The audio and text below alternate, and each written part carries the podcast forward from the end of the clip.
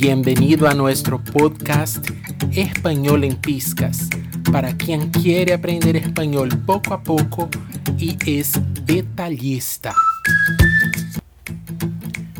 Llegamos al último episodio de esta temporada de Español en Piscas, donde tratamos del abecedario en español.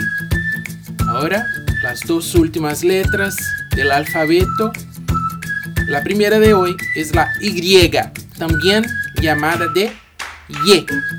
¿Sí? Esa letra puede tener tres pronuncias dependiendo del lugar del que se habla. Por ejemplo, yo, yo, yo, apoyo, apoyo, apoyo no es incorrección, es solo multiplicidad, ¿sí?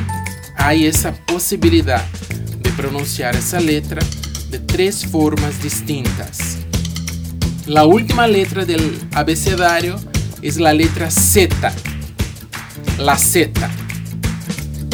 La Z tiene fuerza de doble S en toda Hispanoamérica y en parte de España.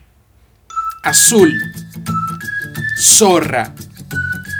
Ahora, la mayor parte de España produce esa letra interdental, azul, zorra, así como la C, la letra C, delante de E y delante de I. Celos, cielo. Letra Z entonces, en la mayoría de España, en la mayor parte de España, es pronunciada interdental, azul, zorra. Este fue nuestro podcast Español en Piscas. Hasta pronto